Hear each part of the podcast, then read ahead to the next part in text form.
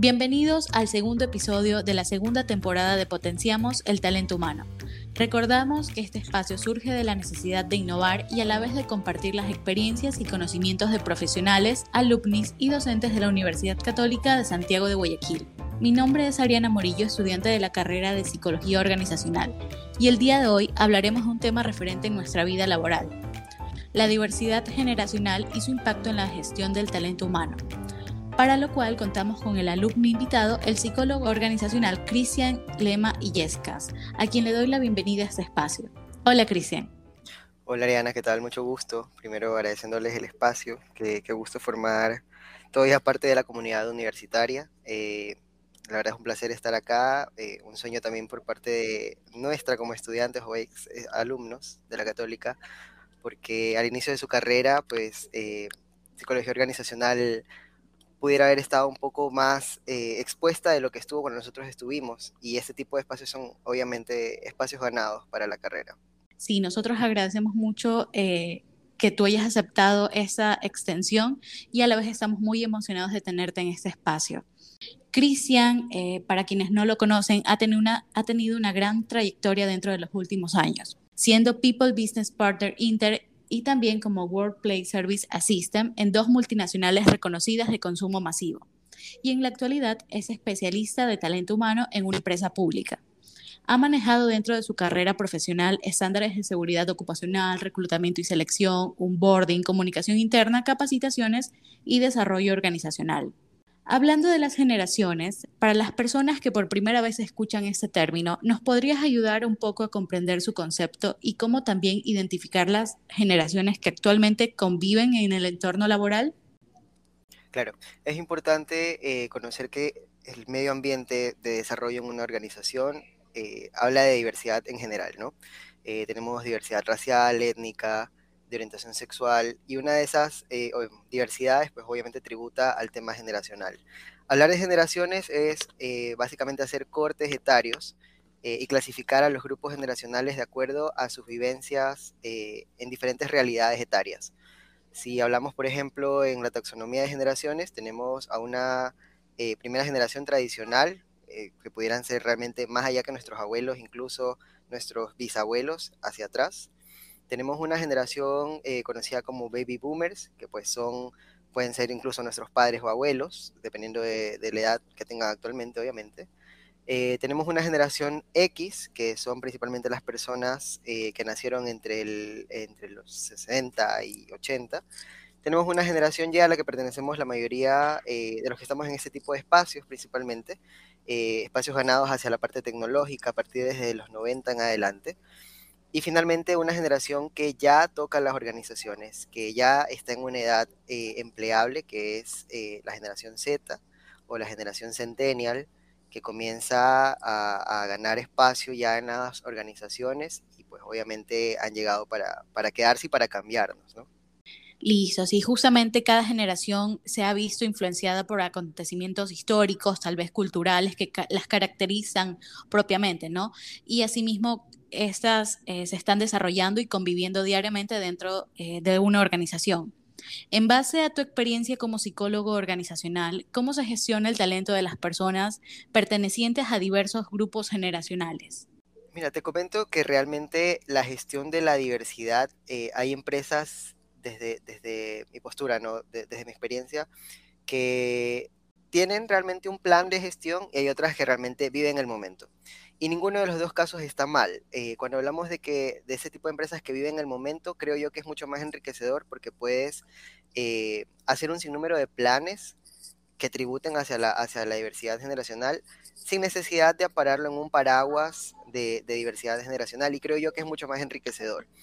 Pero hay otro tipo de empresas que principalmente son las multinacionales que sí tienen claramente establecido pues un programa eh, de atracción, de retención para, para, cada tipo generacional. Y he vivido los dos casos. Eh, ¿Qué tipo, de, qué tipo de, atracción tienes? Pues eh, planes netamente orientados hacia los intereses de cada generación. Como te decía, cada, cada grupo etario se puede caracterizar por algo en específico. No, no podemos meter en el mismo bolso a todos, no podemos generalizar a todos, pero sí que hay rasgos en, cada corte etario, en cada grupo generacional, que los identifica. Entonces, como a un grupo generacional le puede interesar liderar equipos, eh, a otro grupo generacional puede ni siquiera interesarle el tema de, de la parte de lideración y administración interna de la institución, sino más bien su imagen corporativa en la actualidad, hablando de los más recientes, ¿no? Entonces, em, hay esas dos dinámicas, digamos, en cada organización, la que se dedica a hacerlo por, por un manual que ya tiene establecido y otra que va descubriendo. Y como te digo, ninguna de las dos es, es más o menos que la otra. Claro, sí. Tomando como referencia el contexto adverso por el cual todos estuvimos atravesando ante la pandemia, ¿cómo fue la coexistencia de los grupos generacionales para salir adelante, sobre todo tomando en cuenta en referencia aquellas organizaciones que tal vez no estuvieron preparadas para sostener el trabajo remoto? Claro. Eh, como te decía, no todas las organizaciones tienen una, eh, un plan para, para, la diversidad generacional. ¿Qué hacemos en el caso de la diversidad generacional? Eh, pero creo que la pandemia fue lo que nos detonó a, saber que ya están presentes las generaciones y lo vimos en la forma de, aceptar cada uno de los grupos, ¿no? Eh, este tema de la nueva normalidad, como lo definimos en ese momento. Esa nueva normalidad para, para el grupo etario mayor, que, eran pues, principalmente los baby boomers, y la generación X incluso, eh, era algo nuevo. Realmente fue una nueva normalidad. Para, para la generación X, para la generación perdón, para la generación Y, para la generación Z, a lo mejor fue algo que ya tenía que pasar, o sea, por fin pasó. Qué mal que se haya dado por la pandemia realmente, pero realmente es una aceleración que se haya dado, que hayamos podido mirar a eso. Y lo pudiste evidenciar en la forma en la que, en la que para los, las personas más jóvenes, para los grupos etarios más nuevos, eh, a lo mejor no hubo ese cambio, no hubo una, una variante en su productividad incluso, porque estaban acostumbrados a utilizar su computadora ya de por sí para sus actividades diarias, para el colegio, para la universidad, y ya que estaban en un trabajo, pues lo tomaban normal en seguir en la computadora haciendo sus actividades diarias, ahora laborales. Pero para el grupo eh, etario mayor, justamente para la generación Y, para, para, los baby boomers, sí fue impactante el hecho de que ya, ya no tenías que desplazarte a un lugar a trabajar, sino que tenías que, o sea, te levantabas y ya en tu casa estaba tu oficina, estaba tu casa, te conectabas, te llamaba tu jefe, y más allá de eso no tenías un horario que, te, que pudieras respetar, porque no podías huir de casa, eh, eh, no podías salir de, de, tu trabajo, como usualmente lo hacías, y tener un horario, decir, bueno, yo hasta, las, hasta tal horario estoy aquí hasta las 5, 5 y media, 6, dependiendo de cada oficina estoy y después de eso me olvidé. No podía pasar más. Entonces, a, a estas generaciones así mucho más tradicionales, eh, mucho más enfocadas en, un estilo de vida eh, separado para el trabajo, para, para, la familia, para lo personal, ya no había esa división y fue lo que principalmente impactó. Y te puedo decir que eh, ese convivio generacional en el que tú te conectabas a una, a una, llamada y tenías a personas desde 18 años trabajando hasta a un gerente general eh, de, 50, 60 años, eh, convivían en estas reuniones y podían intercambiar esa, mm, esa forma de experimentar el teletrabajo que creo que fue lo que, lo que principalmente les ayudó a asimilarlo.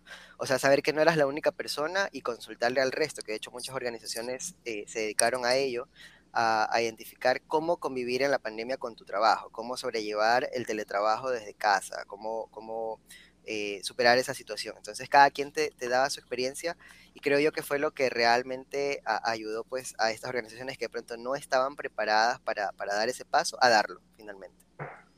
Justamente, eh, no sé en qué sentido las nuevas generaciones tal vez están viendo eh, este tema de nuevos reclutamientos netamente para home office, digamos. ¿Cómo consideras ese punto? Sabes que ahí hay un tema muy interesante. muchas organizaciones lo hacen eh, con esta finalidad, pues justamente de, atraer talento nuevo, generaciones nuevas y de, y de retenerlo una vez que, que, ingresa a trabajar con ellos, porque hay mucho potencial. Pero también está el tema de eh, que muchas empresas también se dieron cuenta, y hay que ser, que ser realistas, eh, que hay también un ahorro en el, en el hecho del teletrabajo, porque te doy el recurso de una computadora y miras a tu oficina, o sea, miras a tu, a tu costo, a tu a, tu pago diario, pues obviamente servicios básicos como puede ser agua, luz, consumo de energía, eh, un pago de teléfono que al final eh, corre a cuenta del empleado, ¿no? Entonces es un costo indirecto que el empleado no ve y que asume indirectamente al, asumir esta nueva forma de trabajo. Entonces, claro, hay un, hay un pro y también hay un contra en, esa estrategia nueva del teletrabajo y de, y de esa modalidad justamente de empleo. Dentro de la ruta para el desarrollo del talento, ¿qué estrategias motivacionales recomiendas que las organizaciones deberían contemplar al momento de estar trabajando con los jóvenes, propiamente en estas nuevas generaciones? Mira, te digo que em, hoy en día a las nuevas generaciones lo que les interesa realmente es una generación que eh, nació con, la tecnología, más allá, más allá de la tecnología, nació con las redes sociales, que es realmente algo que nos cambió la vida a, todas las generaciones, ¿no? Hoy en día un abuelito eh, con, un tío, pues pueden estar en una videollamada y tú no lo veías eso, te hablo de cuando yo, cuando yo era niño, eh, que soy del 96, yo no lo veía, yo lo vine a ver cuando tenía 12 años. Pero hoy en día un primo, un primo, un familiar que tenga actualmente 18, pues siempre vivió un, tema de, redes sociales, eh, de videollamadas, de estar en contacto virtual, mucho, mucho más hoy en día con los videojuegos, pues estás jugando con una persona que está del otro lado del mundo en, otra, en, otra, eh, en otro horario, jugando en, tiempo real, ¿no? Entonces, ese tipo de cosas migran también a la parte laboral y mm, hay muchas empresas que no han dado el paso tampoco hacia las, hacia las redes sociales. Entonces, eh, ven mal que la persona esté usando sus redes sociales, ven mal que el, colaborador nuevo esté usando el uniforme eh, para hacer un TikTok, por ejemplo, y, y lo, y lo pueden incluso sancionar, lo pueden ver mal, lo pueden juzgar, pero no se dan cuenta que es la nueva realidad. O sea, para mí no está mal usar el uniforme y grabar un TikTok. O sea, para mí es una forma de expresarme. O, para mí no está, no está mal subir de pronto una, un post de, de, LinkedIn de cómo distribuyeron los nuevos espacios eh, físicos de mi oficina. Y eso impacta. Entonces, eh, creo yo que uno de los principales, eh, una de las principales, pues, rutas o uno de los principales planes o programas para atraer ese, ese, talento joven es justamente eso, esa libertad de expresión, esa libertad de ser yo en mi trabajo, así como soy en mi vida personal, de integrarlas, de usar mis redes sociales para comunicar cómo me siento con mi trabajo, a lo mejor eh, descubres que esta persona pues es un embajador tuyo de marca eh, potencial y no lo estás sabiendo aprovechar.